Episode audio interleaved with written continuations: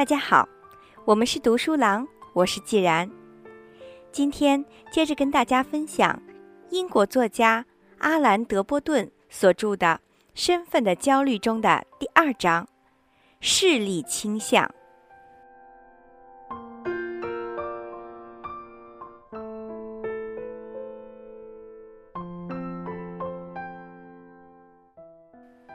未成年时。没人在意我们的所作所为。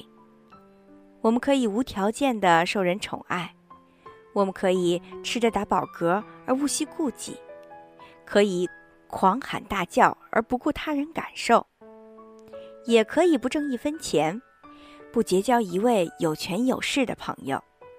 但是，我们还是周围的人关注的中心。一旦成年了，就意味着我们得在这个。满是势利鬼和冰冷面孔的世间，争取一个位置。这些人的影响是使我们产生身份焦虑的关键所在。尽管也有朋友和爱人承诺说永远不抛弃我们，即使在我们破产和名誉扫地之时，他们也会和我们共同度过。现实却相当的残酷，我们的身边多是势利小人。我们无时无刻不在他们的势利眼神下生活。在英国，“势利”这一个词最早出现在19世纪20年代。据说，它的产生还同当时牛津、剑桥大学的一种习惯相关。那时，牛津和剑桥大学通常会在考试名册上有意识地将普通学生同贵族子弟区分开来。习惯在普通学生姓名旁边标注上这个词。势利者一词的本意是指一个没有显要身份的人，但这种词义在现代发生了很大的变化，与当时的意思几乎完全相反，指一个因为他人没有社会地位而瞧不起他人的人。显然，人们使用它时赋予了它很强的贬义色彩。用它来描述一种对他人的歧视，而这种歧视又是极为错误的，应当受到讥讽的。威廉·塞克雷的《势利人脸谱》是最早涉及这一话题的著作之一了。他在文中指出，二十五年来，势利者已如铁路般延伸到英伦的每一个角落。现在，在这个所谓……日不落大帝国，你随时随地都能碰到这些势利鬼，并且一眼就能认出他们。但实际上，势利并非是什么新生的事物，平等精神才是。在平等精神的关照下，传统的带有阶级歧视的做法开始变得越来越不合时宜，至少在像萨克雷这种知识分子看来不合时宜。自那以后，人们开始越来越普遍地将势利者定义为那种带有过分社会和文化偏见的人。他们可以宣称一类人、一段音乐，或者是一种葡萄酒优于另一类。基于此种理解，势利者包括一切过分强调一定价值观念的人。然而，把势利的意义限定为判断哪些人和事值得尊重的特定方式。或许更准确一些。势利者最明显的特征，其实并非是简单的社会歧视，而是在社会地位和人的价值之间完全画上等号。从传统意义上来看，尽管势利者对贵族阶级兴趣盎然，但是如果仅仅把对骑猎和绅士沙龙的热情视为势力的特征，这会极大的缩小势力这一现象的丰富内涵。在人类历史上，势力者对他们的时代所谓杰出阶层多是奉承。这些阶层包括士兵、教士、诗人和农民等等。势力者最关注的无非是权力。一旦权力的分配发生了改变，他们所崇拜的对象也会自然迅速地随之改变。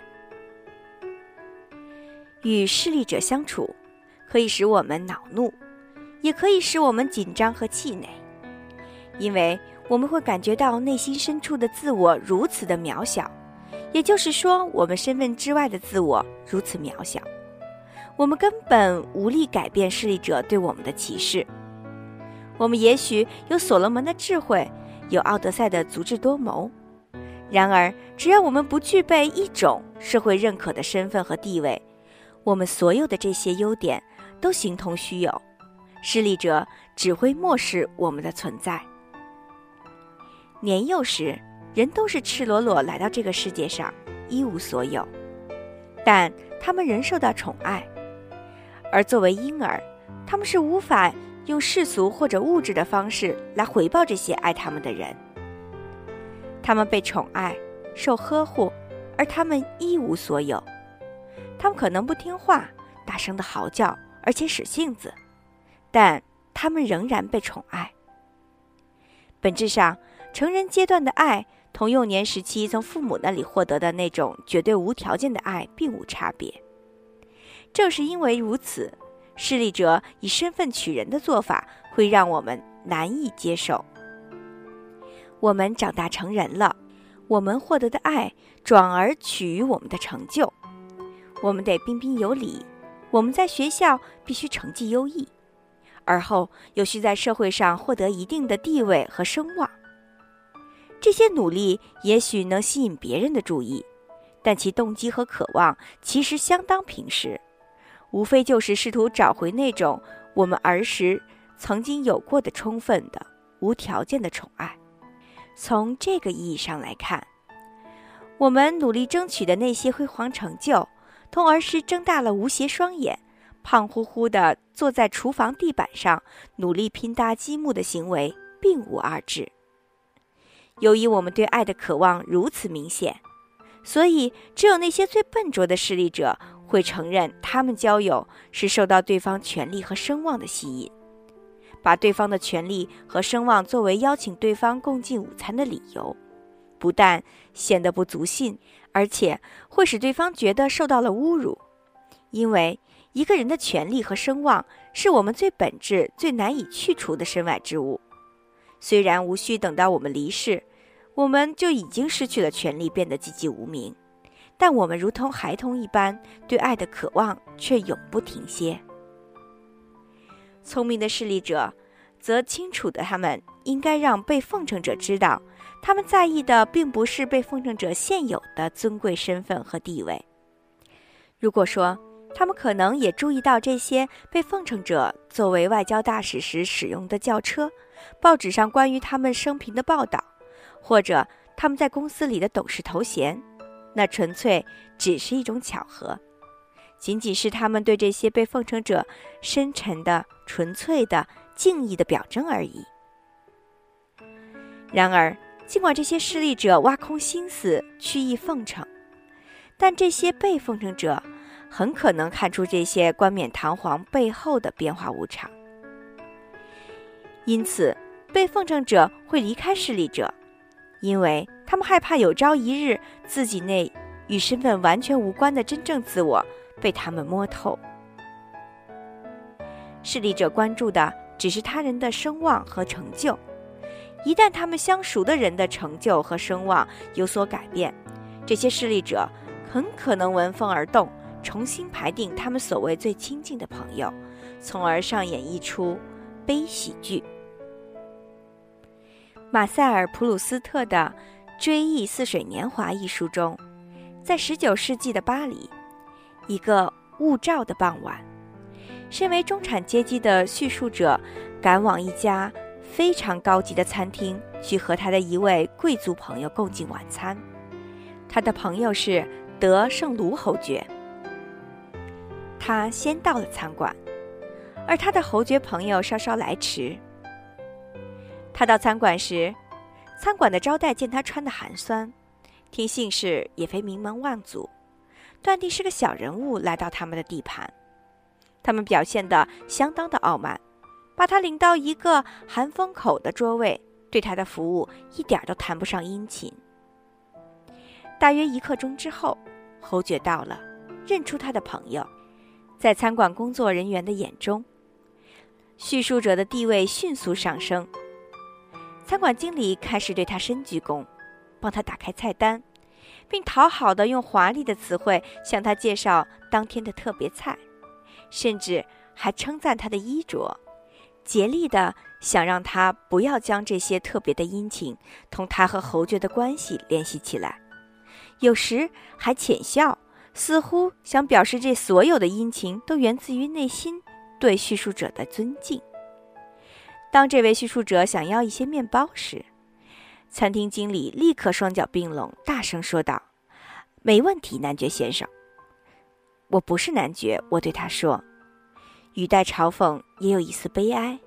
“哦，该死，没问题，伯爵先生。”我还没来得及第二次申辩，他便走开了。可以想象，如果有第二次申辩。我一定会被晋升为侯爵了。不管餐厅的工作人员对这位叙述者的态度的转变看起来有多么令人满意，其意义还是微乎其微的，因为餐厅经理根本就没有改变他极为势利的价值判断，他只是在他的残酷的标准之内做了一些变通。而在现实生活中，我们很难有机会碰到一个得胜卢侯爵或者什么魅力十足的王子，来向世人证明我们一样有高贵的心灵。我们在更多的时候是要坐在寒风口的桌位上享用我们的晚餐。报纸会使这一情况变得更加糟糕。势力者通常并无独立的判断能力，他们无非是检视那些所谓的社会名流的雅慧。因此，势力者的观点和立场在极大程度上受到报纸的导向的影响。萨克雷曾经指出，英国人对显要身份和贵族特权如此看重，从英国的报纸就可见一端。英国的报纸每天都在谈论的，无外乎是贵族及名流的地位和声望。同时暗示普通的老百姓生活的琐碎和无聊。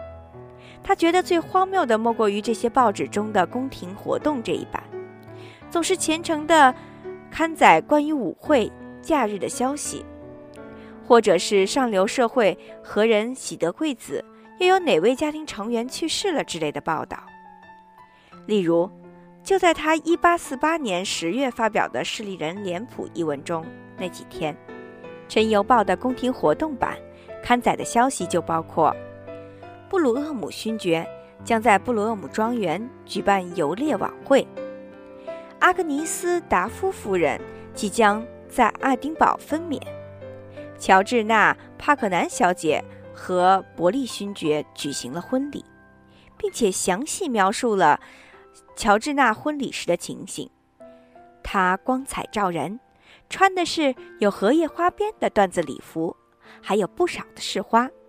毫无疑问，她看上去极其尊贵。如果你天天阅读的都是这样一般东西，你如何能不成为一个势利者呢？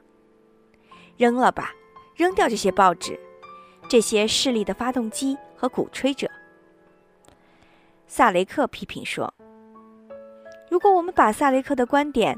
更推进一步，如果这些报纸能够少刊登一些诸如阿格雷斯达夫夫人和她即将出生的婴儿这样的无聊话题，代之以发掘日常生活中的不平常的意义，我们所有人对自己身份的焦虑将在多大程度上得到缓解呀？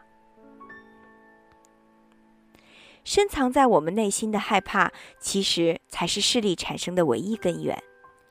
看清了这一点。我们也就能对势力有清楚的认识。对那些对自己的地位非常有把握的人来说，他们没有心思去诚心矮化他人作为消遣。傲慢的背后藏着的无非是恐惧。由于总是感觉自己不如别人，因此才要想方设法的让别人觉得不如自己。这种害怕还能世代相传。同人类所有的陋习一样，势利者也是代代相承的。上一辈的人定会向下一辈灌输低的社会地位就是一种悲剧的观念，使下一辈不可能在感情上轻易摆脱低下身份，就意味着平庸；高尚的身份就意味着卓越的思维定式。一八九二年的《笨拙周刊》上刊登了一幅幽默漫画，时间是一个春天的上午，地点是海德公园。有两家人正在公园漫步。漫画里有这样的对话：“妈妈，快看，斯派克·威尔科克斯一家走过来了。”一个女儿对妈妈喊道：“有人告诉我，他们很想和我们攀上关系。”我们是不是可以和他们打个招呼啊？傻丫头，那怎么成？妈妈回答说：“他们想结识我们，就表明他们根本不值得我们结交。只有那些不想结识我们的人，才值得我们去结交呢。”显然，这位妈妈的回答显示了她内心根深蒂固的势力。除非这位妈妈能够彻底的根除这个疾病。否则，他断无可能对斯派塞维尔科克斯一家产生好感。同样，他的后代也不太可能摆脱这种因世袭的势力。然而，单凭个体的力量也很难挣脱势力的桎梏，因为势力的并争是群体性的。年轻一代开始也许会对势力反感。但这还不足以将人类从势力的桎梏中解救出来，因为这很可能使他们渴望博得那些轻看他们的上层阶级的好感，因而也变得势利起来。由此可见，杰出阶级的势力观念足以影响整个社会，使所有的人为了赢取别人的爱和认可。而开始热衷于那些他们原本毫无兴趣的所谓追求。对于人类这种有渴望尊严而受挫，并感觉到恐惧的情绪所导致的势力倾向，我们应该多一些理解和悲情，而不是一味的去苛责。但是，有时候我们还真的很难不去嘲笑某些势力者，他们热衷于显示自己同名流显要的交往。急切想让人知道他家有纯金做的水龙头，他们以为这样可以抬高他们自己的身价。长期以来，维多利亚风格的家具就可以说是一堆毫无品味的东西。他们主要的制造商是伦敦的捷克公司，风格艳俗夸张。最具典型的就是他们的橡木橱柜，橱柜上雕有一群正在摘葡萄的小男孩。还有两根刻有女像的柱子和一套刻花的半露柱，当然，最过招摇的还是橱上那只六十公分高的镀金公牛。我们也许会对买下这样一件家具的人极尽嘲讽之能事，然而，在我们嘲笑他们之前，我们其实应该设身处地的以更宽广的视野思考这样的一个问题。为什么有厂家要生产这样的家具呢？又为什么有人要买这样的家具呢？这样，我们也许就不再拿那些买主打趣，因为该责备的正是我们置身其中的社会，是我们的社会预设了这样的一种规范，让我们每个人都从心理上相信，买下这样的橱柜是必要的且值得的，因为这种过分的雕琢。近乎于怪诞的摆设，能赢得别人的敬意。人们追求奢华，与其说是出于贪欲，倒不如说是源于一种情感上挥之不去的心结。往往是那些担心被人看不起的人，为了使自己不会显得太过寒酸，才会添置这样一件特别的家具，借此传出一种信息：我也应该得到尊重。在势力社会里，如果一个身份低贱的人所遭受的痛苦，在物质层面表现为困苦的话，那么被人忽略、受人白眼，则是这些缺乏重要身份标志的人们在精神层面上所遭受的痛苦。